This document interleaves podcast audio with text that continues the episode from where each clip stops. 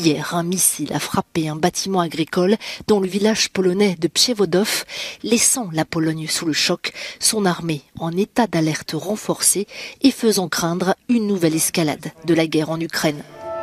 Sueur froide dans la nuit chaude de Bali, un missile est tombé sur une petite ville de Pologne. Un accident malheureux, des victimes collatérales de la défense ukrainienne selon les sources américaines, après une nouvelle agression russe contre les infrastructures de l'Ukraine. La Russie a perdu Kherson, mais n'a pas renoncé à ses desseins morbides, malgré la pression croissante d'une partie de la communauté internationale. La guerre, jusqu'à quand? Je suis Pierrick Fay, vous écoutez La Story, le podcast d'actualité des échos. C'est un bal d'avions venus du monde entier, dont l'un en provenance de Moscou. Puis, de belles limousines prennent le relais, desquelles descendent les hommes et femmes d'État les plus puissants du monde, dont Joe Biden, Xi Jinping, Olaf Scholz, Ursula von der Leyen, Narendra Modi, Recep Erdogan ou encore Emmanuel Macron. Les images défilent dans cette vidéo mise en ligne par les organisateurs du G20 à Bali, agrémentée de cette musique un rien angoissante.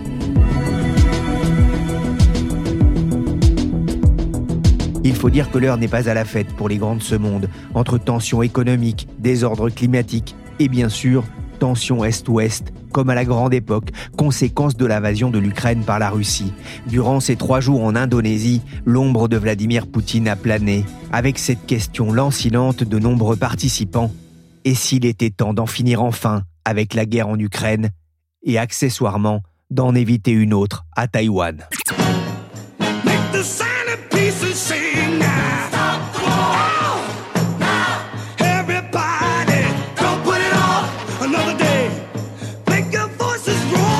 Bonjour Yann Rousseau. Bonjour. Vous êtes correspondant des échos au Japon, vous êtes en Indonésie pour le sommet du G20, un sommet en grande pompe qui met véritablement fin à la parenthèse du Covid. À Bali, il y avait une vedette, Xi Jinping, et un absent, Vladimir Poutine Oui, c'est exactement ça. Euh, il y a eu un petit peu d'hésitation et de suspense jusqu'au dernier jour. On ne savait pas si Vladimir Poutine allait venir ou non. Certains pensaient qu'il allait venir parce que si l'idée de sa stratégie et de sa politique, de sa posture, c'est de montrer qu'il n'est pas en dehors du jeu international et qu'une poignée de gens en Occident euh, condamnent ses actions, il n'avait qu'à venir puisqu'il n'était pas en pays ennemi ici, puisque nombreux des pays émergents qui sont à l'intérieur du, groupe du, G20 n'ont jamais condamné euh, son agression euh, de l'Ukraine. Et donc il aurait pu se retrouver ici avec certains alliés, mais il aurait été au contact effectivement des pays occidentaux, des États-Unis, de la France qui, eux, ont fermement condamné euh, son action et qui ne l'ont jamais rencontré depuis euh, l'attaque de février euh, dernier. La Chine a été extrêmement active, hein. c'est vraiment une des leçons de, ce sommet, c'est le retour de la Chine. Hein. Xi Jinping qui sort un petit peu de sa boîte après deux ans avoir été enfermé à l'intérieur euh, du pays à cause de sa politique zéro Covid et a évité tout sommet, aucune, aucune euh, départ vers l'étranger, à part un seul, une seule sortie euh, en Asie centrale à la rentrée. Et aucune visite d'État, ça a repris avec le chancelier allemand qui était il y a une dizaine de jours à Pékin. Mais donc un grand retour sur la scène diplomatique de, la Chine, ça s'est vu. La Chine ne lâche strictement rien sur la plupart des dossiers, mais au moins elle parle, elle montre une forme d'engagement, elle écoute, et c'est un début de dégel sur la scène internationale, notamment face aux États-Unis. Je m'engage à garder les lignes de communication ouvertes entre vous et moi personnellement. Mais nos gouvernements ont tellement de choses à régler. En tant que dirigeants de nos deux nations, nous partageons la responsabilité, à mon sens, de montrer que la Chine et les États-Unis peuvent gérer leurs différences, empêcher que la concurrence ne devienne un jour proche du conflit et trouver des moyens de travailler ensemble sur les questions mondiales urgentes qui nécessitent notre coopération mutuelle. On vient d'entendre la déclaration de Joe Biden à destination du président euh, chinois. C'était aussi un, un, sommet, pas forcément pour se réconcilier, mais au moins pour se reparler. Vous le disiez, la concurrence ne doit pas se transformer en conflit, dixit le président américain. Un message d'apaisement avec en arrière-plan la question de Taïwan? Oui, c'est la question de Taïwan. On a eu, euh, depuis ce sommet, on a eu un petit peu plus d'informations par les, Sherpas de Joe Biden hein, qui nous ont raconté comment ça s'était passé. Les Chinois, clairement, ils étaient venus parler euh, de Taïwan. Euh, ils ont très mal vécu l'épisode de cet été avec la visite de Nancy Pelosi à Taïwan et donc toute la montée des tensions sur ce sujet. les sorties militaires côté chinois pour montrer qu'il ne fallait pas toucher à cette île qu'ils considèrent comme faisant partie de leur territoire. Beaucoup de temps a été passé par Joe Biden et ses équipes pour essayer de désamorcer cette crise en disant que la politique américaine, ce qu'on appelle la, politique de la Chine unique, n'a pas euh, varié, n'a pas changé. Et donc ils ont écouté euh, Xi Jinping expliquer qu'il y avait des lignes rouges qui seraient infranchissables selon eux par les, autres nations et que pour eux la question de Taïwan est une question euh, clé de souveraineté intérieure et qu'ils n'auront jamais un retour euh, de cette patrie rebelle euh, au territoire national. Ils ont discuté plus de trois heures, hein, Joe Biden et Xi Jinping, avec leur, euh, délégation, donc c'était un moment, un moment fort. Mais les deux pays sont sortis de là en se disant qu'il était bon de se reparler, de négocier. Ils seront forcément pas d'accord sur tout, mais au moins ils vont essayer de ne pas envenimer leurs différends qui sont très très nombreux. Hein. Donc personne n'a rien cédé. Euh, Joe Biden a eu ce mot, euh, c'est pas kumbaya, hein, c'est une référence à un vieux, euh, un vieux chant spirituel afro-américain qu'on utilisait au 19e siècle pour dire qu'on était enfin frères et réconciliés. Donc il a dit on n'en est pas là du tout, mais au moins on se parle et euh, on a fait baisser d'un cran la température, si vous voulez. Donc c'était un moment euh, vraiment important, ce sera une des grandes leçons de, ce G20. À Bali, le président chinois était aussi très attendu sur un conflit pour l'instant territorialisé, la guerre en Ukraine, une guerre bien réelle, comme l'a rappelé cette pluie de missiles, en plein G20 d'ailleurs, cette pluie de missiles sur l'Ukraine lancée par les Russes. La position chinoise a-t-elle évolué, Yann? C'est très compliqué à dire. Officiellement, il n'y a pas eu de mots des Chinois montrant qu'ils allaient euh, changer de position. Le président chinois a tenu à dire qu'il était absolument contre l'utilisation de l'arme nucléaire euh, dans le conflit en Ukraine. Il n'a pas condamné directement euh, la Russie, mais comme la Russie est le seul État belligérant, la seule partie belligérante à avoir l'arme atomique, on a compris qu'il euh, mettait en garde Vladimir Poutine contre toute utilisation de, cette arme. Hein. C'est vraiment une ligne rouge pour les Chinois. Ensuite, il a à un moment condamné ce qu'il appelle la militarisation des enjeux alimentaires et énergétiques. Donc là aussi, c'était une critique voilée à l'encontre de Vladimir Poutine. Mais au-delà de ces petites touches hein, qui montrent une forme quelque part de glissement de la Chine, hein, on ne voit pas, il n'y a pas eu de décision forte ou de, prise de position, de posture trop forte contre la Russie. Euh, la Chine et la Russie sont en théorie toujours des partenaires euh, stratégiques. Ce que l'on comprend, c'est que les Chinois euh, sont de plus en plus embarrassés par le jusqu'au boutisme de, Vladimir Poutine et ils se demandent s'ils n'ont pas choisi le, mauvais camp en s'affichant euh, régulièrement avec lui, euh, même depuis le, début des hostilités, et en n'osant pas oser vraiment la rupture avec lui. Ils ne vont pas le faire parce que ça serait un aveu d'échec trop compliqué. Et puis ils ont énormément d'intérêts géopolitiques et économiques en commun. Donc la Chine ne va pas passer dans le camp de l'Occident sur ce, sur ce dossier. Mais il y a une forme d'agacement sur ce sujet euh, chez les Chinois et les petites inflexions euh, de discours qu'on a pu sentir au bout de ces trois jours euh, de, de G20 à Bali en Indonésie montrent que voilà, il y a une forme de glissement euh, mais c'est pas un basculement euh, encore, mais c'est vraiment un sujet euh, embarrassant aussi pour la Chine. Yann, la position de la Chine était scrutée évidemment, mais tout le monde attendait aussi la, la teneur du communiqué final du sommet. Les membres du G20 ou plutôt du G19 ont-ils accentué la pression sur Moscou? Il y a eu un vrai changement avec ce G20, c'est-à-dire que les Occidentaux sont arrivés dans ces négociations en se disant que finalement leur posture à eux, hein, qui était beaucoup basée sur la condamnation politique ou humanitaire de l'agression de l'Ukraine par la Russie au nom des valeurs universelles hein, qui sont très importantes à Paris, euh, à Washington, eh bien cet effort-là, cette posture, elle ne prend pas dans les pays euh, émergents. Vous savez, la plupart des pays euh, d'Asie n'ont pas condamné ou se sont abstenus lorsqu'il s'agit de condamner l'agression de l'Ukraine par la Russie pour plusieurs raisons, que ce soit géopolitique ou des problèmes de politique intérieure. Vous avez énormément de pays de la région qui sont des dictatures et qui ne voudraient pas se retrouver sur le banc des accusés si elles-mêmes se à accuser euh, la Russie. Il y en a d'autres qui font énormément de commerce, qui achètent des armes à la Russie. La Russie est un énorme pourvoyeur d'armes dans la région, dans les pays émergents de, la zone. Et donc, ils ne veulent pas se fâcher euh, avec la Russie. Mais ce qui se passe, c'est que ils avaient une lecture euh, au début du conflit au printemps. Ils voyaient l'Ukraine, le conflit en Ukraine, comme une guerre locale, une guerre européenne qui était loin d'eux et qui n'avaient donc pas intérêt à s'en mêler. Ce qui se passe depuis cet été avec la rentrée, c'est que ce conflit devient euh, un enjeu systémique. On le voit avec tous les problèmes économiques qui sont aggravés par la guerre en Ukraine, qui ne dépendent pas que de la guerre en Ukraine, mais qui sont aggravés par la guerre en Ukraine. Je pense à l'inflation des denrées alimentaires, le prix du blé, par exemple. Je pense à l'instabilité du marché euh, de, l'énergie. Euh, tous ces sujets font que ces pays commence à se dire le conflit en Ukraine va avoir un impact sur ma vie, sur mon économie, sur la santé, enfin sur le bien-être de ma population, parce que les prix vont, vont bondir, vont augmenter, et je serai dans l'incapacité de répondre à ça. Ici, par exemple, en Indonésie, on a beaucoup parlé du prix d'un paquet de nouilles instantanées. Il y a une marque qui s'appelle Idiomé, qui est très connue, vous la mangez ici dans les petits boui-boui euh, au bord de la route, un peu de soupe. Vous êtes sur un paquet de nouilles qui est euh, à 20 centimes d'euros et qui est très important pour la population qui n'est pas riche. Le ministre de l'Agriculture cet été a mis en garde comme un possible triplement du prix de ce paquet de nouilles, parce que le prix du blé, qui constitue euh, les nouilles instantanées, s'est envolé. Et donc les, euh, les élites locales se disent euh, ce conflit en Ukraine, ça commence à être un vrai problème économique pour nous, donc il faudrait que ça cesse, donc il faudrait qu'on aille vers la paix.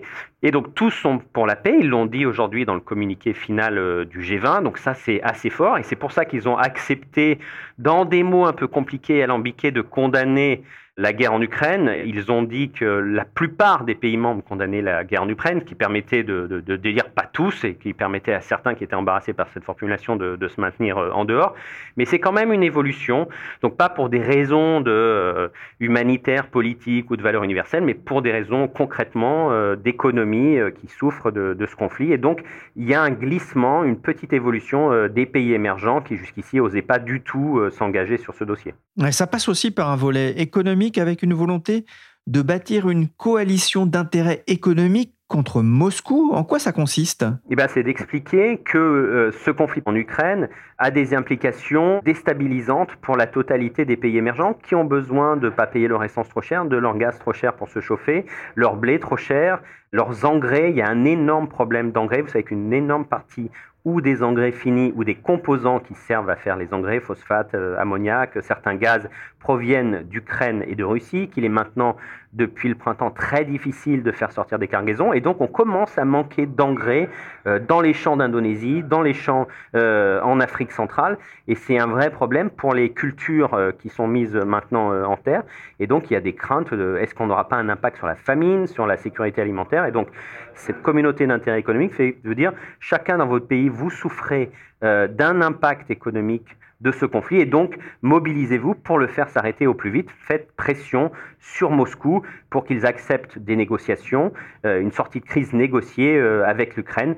Et on s'adresse bien sûr aux grands, hein, ceux qui pèsent, c'est l'Inde, c'est la Chine, c'est l'Indonésie, c'est la Turquie. Donc ces pays-là qui sont membres du G20, qui sont parmi les 20 pays les plus riches de la Terre, les Occidentaux, Emmanuel Macron et Joe Biden leur ont dit chacun à leur tour, faites quelque chose parce que ça vous touche, ça va vous impacter et donc vous êtes partie prenante et vous avez besoin d'intervenir dans cette crise qui devient une crise systémique qui n'est pas qu'un petit problème euh, de nous les Européens. Un immeuble en feu dans le centre de Kiev. Après avoir été épargné pendant près d'un mois, la capitale ukrainienne de nouveau la cible de frappes russes dans cette zone résidentielle. Au moins une personne est morte. Une pluie de missiles s'est abattue sur l'Ukraine le 15 novembre en plein G20, comme on peut l'entendre ici sur TF1, avec des conséquences jusqu'en Pologne, touchée par une explosion, conséquence a priori de la défense anti-aérienne ukrainienne qui essayait de protéger sa population contre les attaques russes. Yann, vous êtes encore présentement à Bali. Comment cet événement a-t-il été ressenti sur place? Alors ce matin, c'était un petit peu la panique à mon, réveil. Vous savez, on a travaillé très tard parce que les négos du G20, ça finit toujours après minuit. Donc hier soir, on était encore là à essayer de trouver euh, le contenu du texte euh, du communiqué final qui a été euh, diffusé aujourd'hui. Donc on se couche un petit peu tard, vers 2 heures du matin. Et puis vers 6 heures du matin, ça commence à sonner. Vous, en Europe, c'est la fin de l'après-midi. Nous, c'est le matin. Et donc, il y a ces missiles qui sont tombés sur l'est de la Pologne. Très vite, les leaders du G20 ont annulé leurs agendas respectifs. Ils avaient des, des, visites organisées par le président indonésien Joko Widodo dans une mangrove hein, de cette partie de Bali où on est, qui est Nusa Dua, la péninsule de Nusa Dua. Et il y avait ensuite des bilatérales, chaque président rencontrant un autre chef d'État. Tout est annulé, tout le monde se précipite d'abord au Hayat, c'est là où dort euh, Joe Biden. Et donc les membres du G7, euh, dont le, dont le français euh, Emmanuel Macron, il y avait les représentants du Royaume-Uni, de l'Italie, de l'Allemagne, de l'Union européenne, Trudeau, le, le Canadien. Donc tout le monde était là pour faire le point sur cette chute de missiles en Pologne pour essayer de comprendre d'où il venait, ce qui se passait. Est-ce que c'était une agression de la Russie? Donc c'était la rumeur, si vous voulez, au début de, la matinée. Donc tout le monde se demandait euh, s'il y avoir une réunion euh, d'urgence de l'OTAN et s'il allait falloir euh, réagir. Donc les premières heures ce matin ont été un peu chamboulées. Et finalement, le dossier s'est un petit peu dégonflé, si je puis dire, au fil de la journée. Hein. Ce qui fait que la crise qui aurait pu être anticipée ou crainte ce matin n'a pas lieu. Un dernier mot, Yann. Vladimir Poutine absent, il avait envoyé Sergei Lavrov, son ministre des Affaires étrangères, un ministre a priori très discret. Qu'a-t-il fait durant ce sommet? Eh bien, Sergei Lavrov, euh, il était là hier quand euh, Vladimir Zelensky euh, a tenu des propos très très durs sur le martyr de la population ukrainienne et la barbarie des actions russes. Il était assis dans la salle plénière à sa place et il a écouté la vidéo du président ukrainien euh, sans broncher. Et ensuite, euh, il a enchaîné les réunions, euh, les plénières avec les différents chefs d'État. il a eu quelques bilatérales. Il y a encore plein de pays qui parlent à la Russie. Il y a encore plein de pays qui commercent avec la Russie. Il y a encore plein de pays qui achètent du gaz et du pétrole russe et qui donne des milliards de dollars euh, chaque mois euh, à la Russie.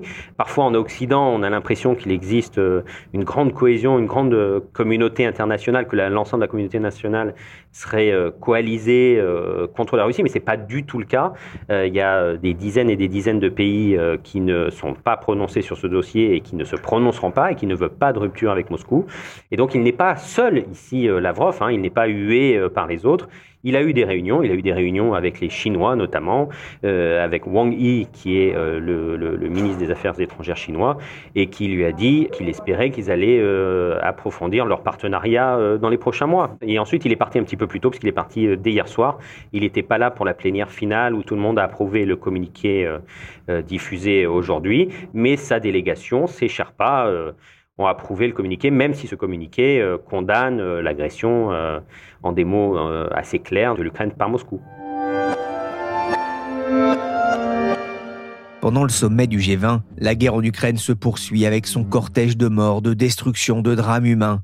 Depuis Kiev, le président ukrainien a poursuivi son offensive sur le terrain diplomatique contre la Russie dans un discours marquant devant les membres du G20.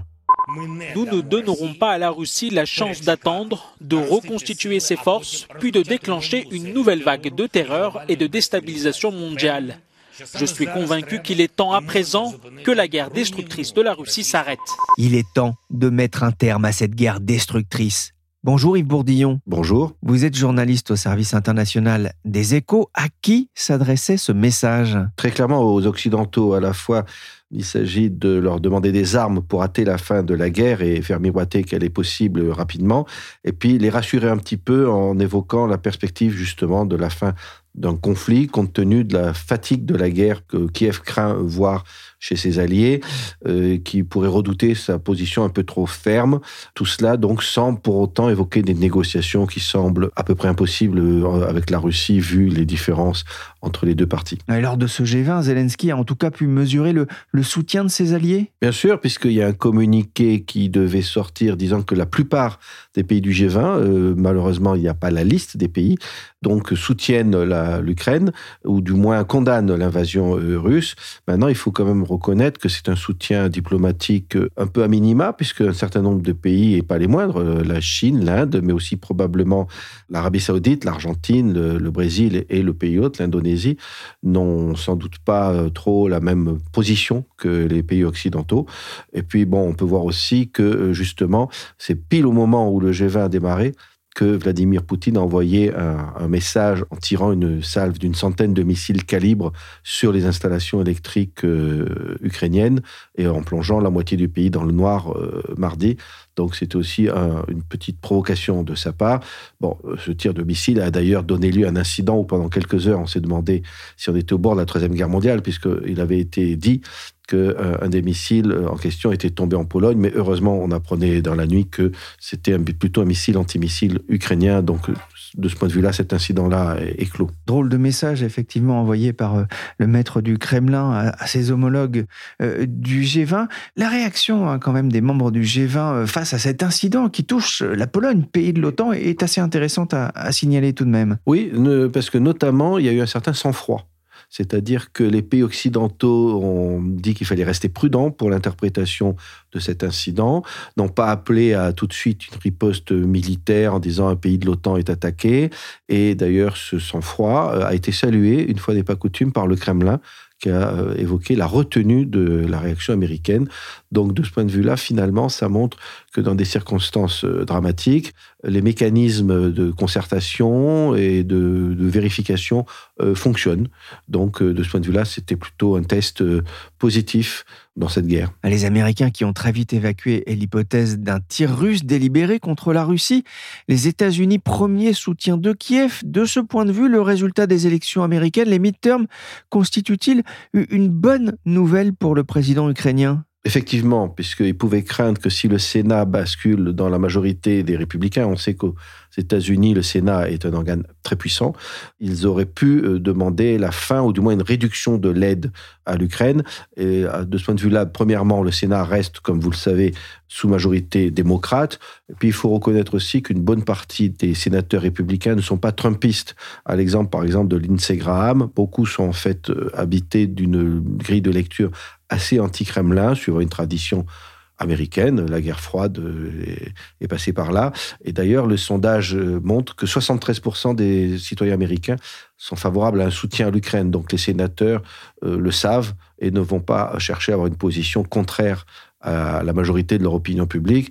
Donc on peut supposer que le soutien américain à l'Ukraine va rester euh, aussi solide qu'aujourd'hui, notamment en matière de livraison d'armes antimissiles. Dans les boudoirs, hein, la diplomatie euh, bat son plein, mais Comment ça se passe sur le terrain, Yves? Alors, d'une part, euh, l'armée ukrainienne a repris Kherson, on le sait, vendredi dernier, où elle se déploie, démine et consolide ses positions, sans chercher à traverser le fleuve Dniepr, qui est très large, et ça serait une opération militaire à peu près impossible.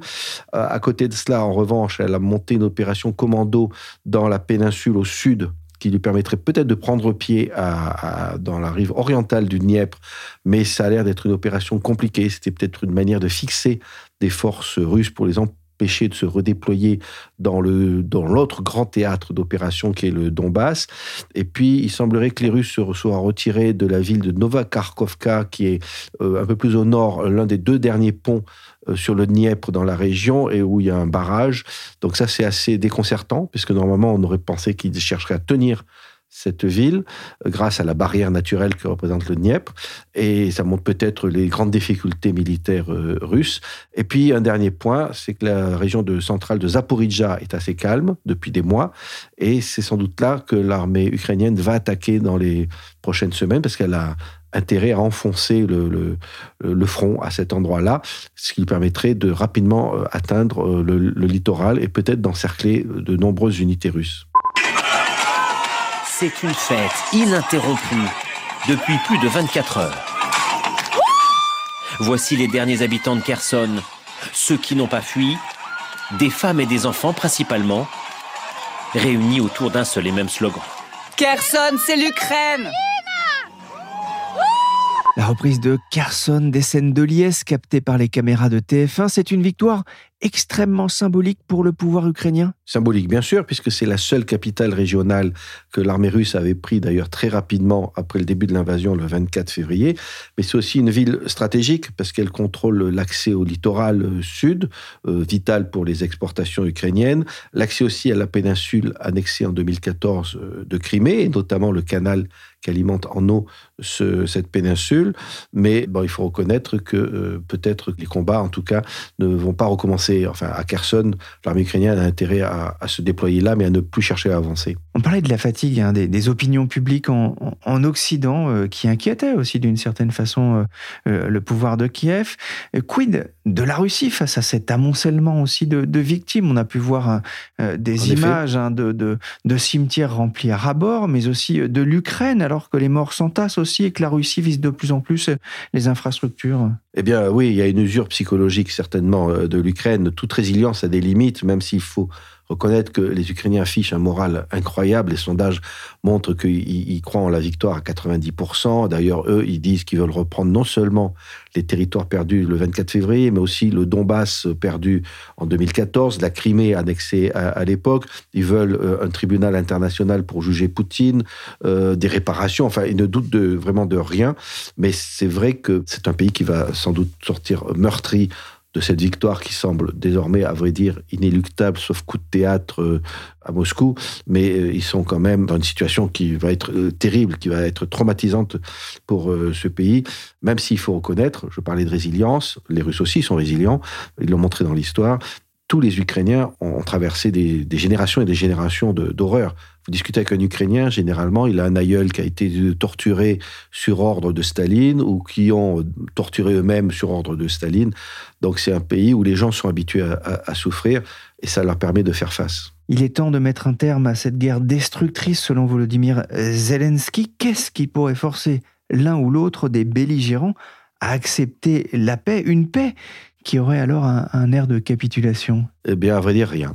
C'est-à-dire que je ne vois pas très bien comment un accord de paix pourrait être possible sans la victoire militaire de l'un ou l'autre. L'Ukraine considère qu'elle lutte pour sa survie, que si elle est vassalisée par la Russie, elle est perdue, que donc euh, elle doit absolument gagner euh, ce conflit militairement, sinon elle est finie. Il y a un très fort consensus en Ukraine et même euh, un Ukrainien me disait hier que si Zelensky acceptait de négocier, quoique populaire, bah, il serait peut-être renversé tout simplement parce que ils veulent vraiment une garantie de sécurité que la Russie ne puisse pas revenir les attaquer dans quelques années après un, cessez-le-feu ou une paix en, trompe-l'œil. À l'inverse, Poutine, lui aussi, il risque sa vie. C'est-à-dire que la Russie, elle, n'a pas de menace existentielle. Personne ne pourra convaincre que la Russie est menacée si elle ne garde pas le contrôle du Donbass, qui ne faisait pas partie de son territoire jusqu'à son annexion en septembre. En revanche, Poutine, s'il perd, il sait qu'il sera sa vie euh, politique et donc en Russie, sa vie biologique tout court sera terminée. Donc euh, lui, il est complètement acculé, et donc la seule solution pour les Russes sera peut-être de le renverser ou de gagner militairement, mais ça, ça semble assez peu probable. Je rappelle juste que si jamais on imaginait un accord, une concession en quelque sorte, une négociation, ça imposerait que la Russie renonce à l'annexion des quatre régions de l'Est de l'Ukraine effectuée en septembre, Or, ça voudrait dire qu'elle s'assied sur sa propre constitution, puisque cette annexion a été immédiatement intégrée dans la Constitution. Et actuellement, quelqu'un qui en Russie dirait qu'il faut abandonner ces régions euh, risque tout simplement des années de prison en, en fonction de l'article 280 du Code criminel.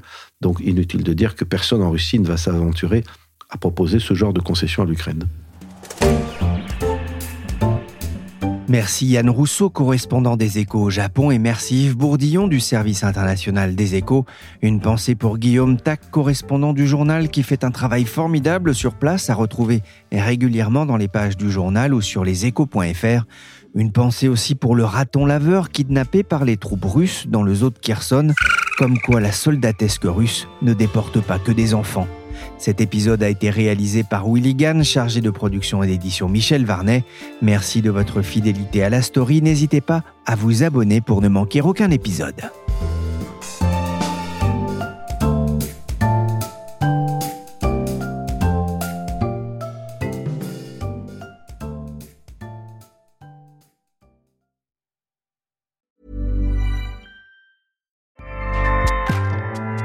ACAST powers the world's best podcasts.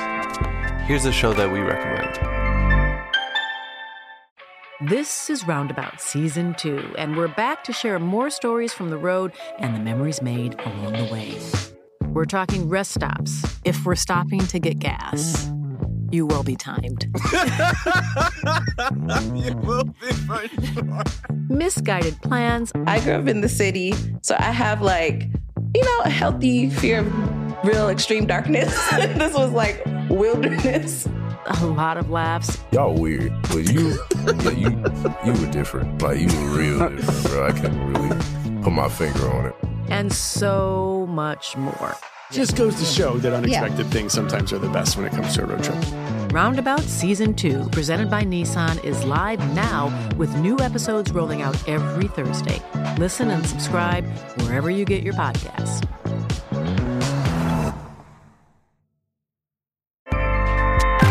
ACAST helps creators launch, grow, and monetize their podcasts everywhere. ACAST.com.